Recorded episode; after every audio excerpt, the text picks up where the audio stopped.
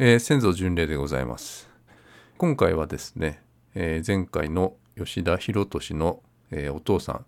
で僕のひいおじいちゃんにあたります、えー、清尾さん。清尾さんの、えー、戸籍を見ています。吉田清尾さんです。で清尾さんとも、えー、実は何回か会ったことがあって、えー、多分90歳ぐらいまでは生きてたような方です。で会うたびにお小遣いをくれたりとか昼間からなんかビール飲んでいるような、えー、人でしたなんかそういう記憶があります。で亡くなったのはえっ、と多分高校生に入ってからだと思います僕が。なので95年とか6年とかそのぐらいに亡くなってます。で早速見ていきますと戸籍の方を見ていきます。で吉田清さんは明治39年の3月生まれですね。えー、1906年今から115年ぐらい前ですかねにえー、っとですね東京市四谷区中町ですかね中町の一番町で出生って書いてありますね。でここはですね、えー、現在の新宿区の、えー、若葉一丁目っていうところらしいです。でこれもあの新宿区役所に問い合わせて聞いたんですけども、まあ、明治なので、まあ、まあ、自宅で出産をしたんだと思います。なのでおそらくここの中町一番地っていう一番町っていうのがあの家だったのかなっていうのが分かりました。で場所を今の地図で言いますと学習院の初等科っていうのの、まあ、ほぼ真裏だったらしいです。で、まあ、その南には迎賓館が、えー、今ありましてこれは迎賓館っていうのは明治42年に、えー、できてまして、えー、清さんが生まれた頃はまだ東宮御所だったと思われます。でこの辺りっていうのはまあ江戸時代からあの重症的には武家屋敷が多くあったらしくて、えー、持ち組っていういわゆるお持ち組っていうのかな、えー、将軍直属の弓とか鉄砲部隊の、えー、住む場所があったらしくてこの若葉一丁目のこの中町一一番町っていうところはなんかそういうとこだったらしいんですが、まあ、明治明治の話なんでちょっとまた雰囲気はあの違かったのかなと思います。で中町のすぐ隣にはあの谷町っていう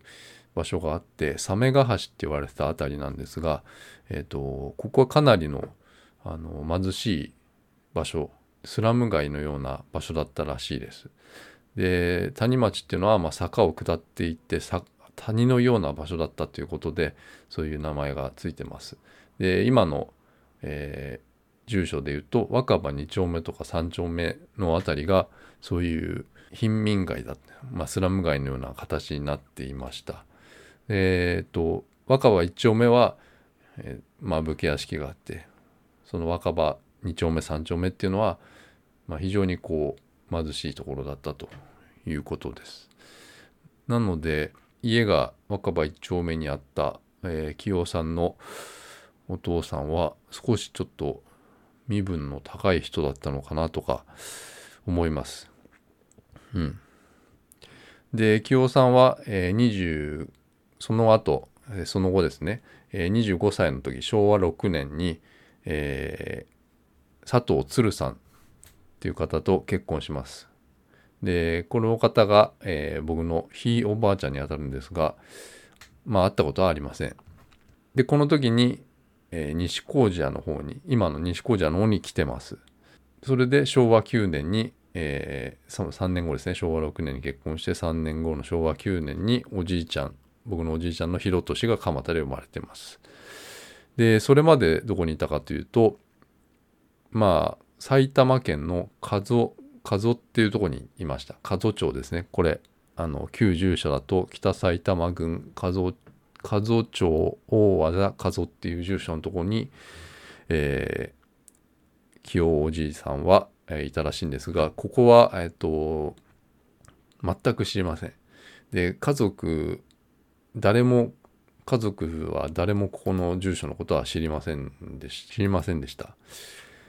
で加藤市役所っていうところに、えー、結構前ですが行きまして戸籍を取ってきましたでここから結構遠かったです。東京から2時間1時間半から2時間ぐらいかかりましたね。でそこの、えー、いわゆるこの旧住所北埼玉郡加須町大和田加須っていうところ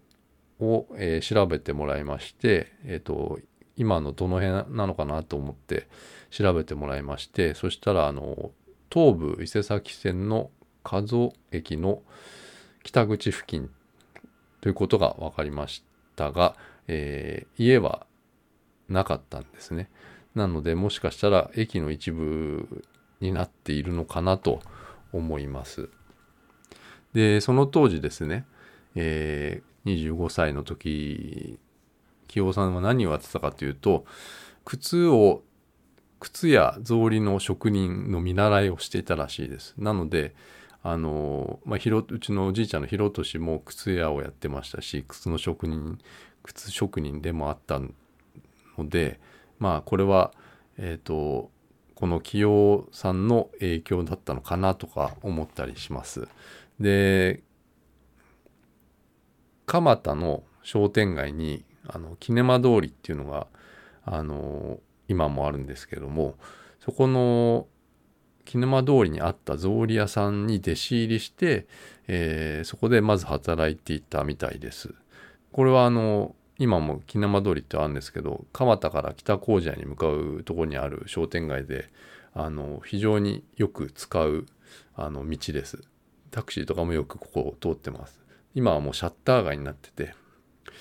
あの全然栄えてないんですが僕が子供の頃はまだあの人はいっぱいにぎわっててお店もいっぱいやってたところなんですけどもなんか大正9年に蒲田っていうのはあのいわゆる蒲田撮影所っていう映画の撮影所ができましてですごく蒲田自体が非常にこう栄えていたっていうあの時代がありましてなんか流行の発信地とも言われてました。でそれが昭和初期まで続いたらしいのででキネマ通りっていうのは戦前まではあの蒲田キネマっていう映画館があったことで有名で映画館ストリートですね。で空襲でなくなっちゃって映画館が名前だけキネマっていうのが残ってキネマ通りが今も続いてるっていう感じです。でそこでだからちょうどいわゆる栄えてた時期にまあ清さんはキネマ通りで働いてたかなと思います。うん。でその後ですね飛びますが、えー、清さんは50歳の時に50歳の時昭和31年にあの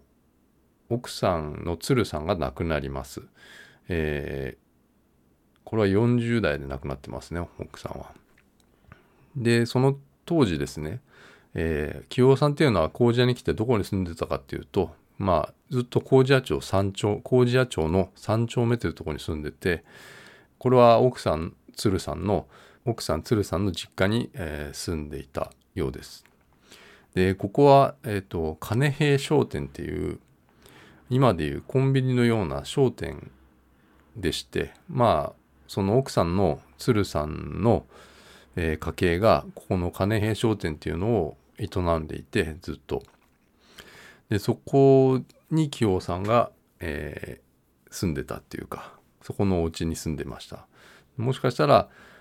清さんも、えー、その靴とか草履とか売ってたのかなとか思ったりするんですがちょっとあまり情報がなくてそこまでは分かりませんでした。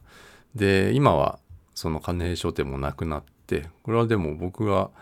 高校の時まではあったような気がします。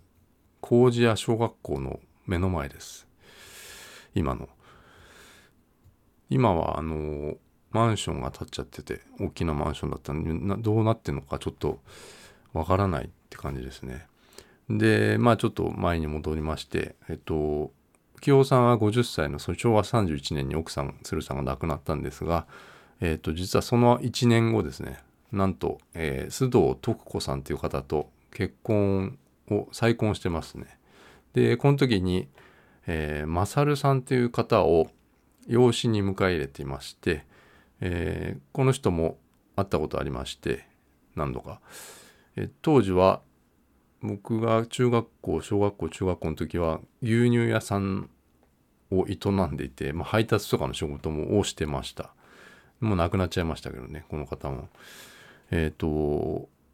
このマサルさんっていうのは誰なのかが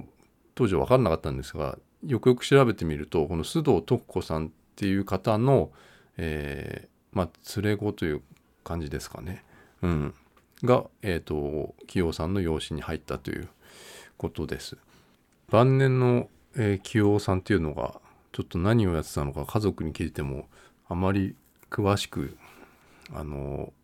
わからないというか教えてくれないというかそういう感じだったんですがなんか金貸しをやってたとかなんかそういうふうに聞きました。でまあこうやって調べてみてあのなんかこう四谷に四谷で生まれたとかいうのを話すとですねちょっと驚かれたりとかしてほとんど知らないことばっかりでこの埼玉の加須の加須にあったお家のこととかも全く知らないので僕も調べてみないと分かんないことがいっぱいまだあるなとは思います。それでですね、えー、次回はですね、えー、清さんのこのお父さんの話をあのしようと思うんですがあの驚くことが、えー、いくつも分かってですねまだあの調べたりしてるんですが非常に興味深い方だなと思いました。なのでちょっと楽しみにしていてください。あの引き続きこの祖父の Vlog っていうのもやってたりするので YouTube の方もあのよかったら見てみてください。それではありがとうございました。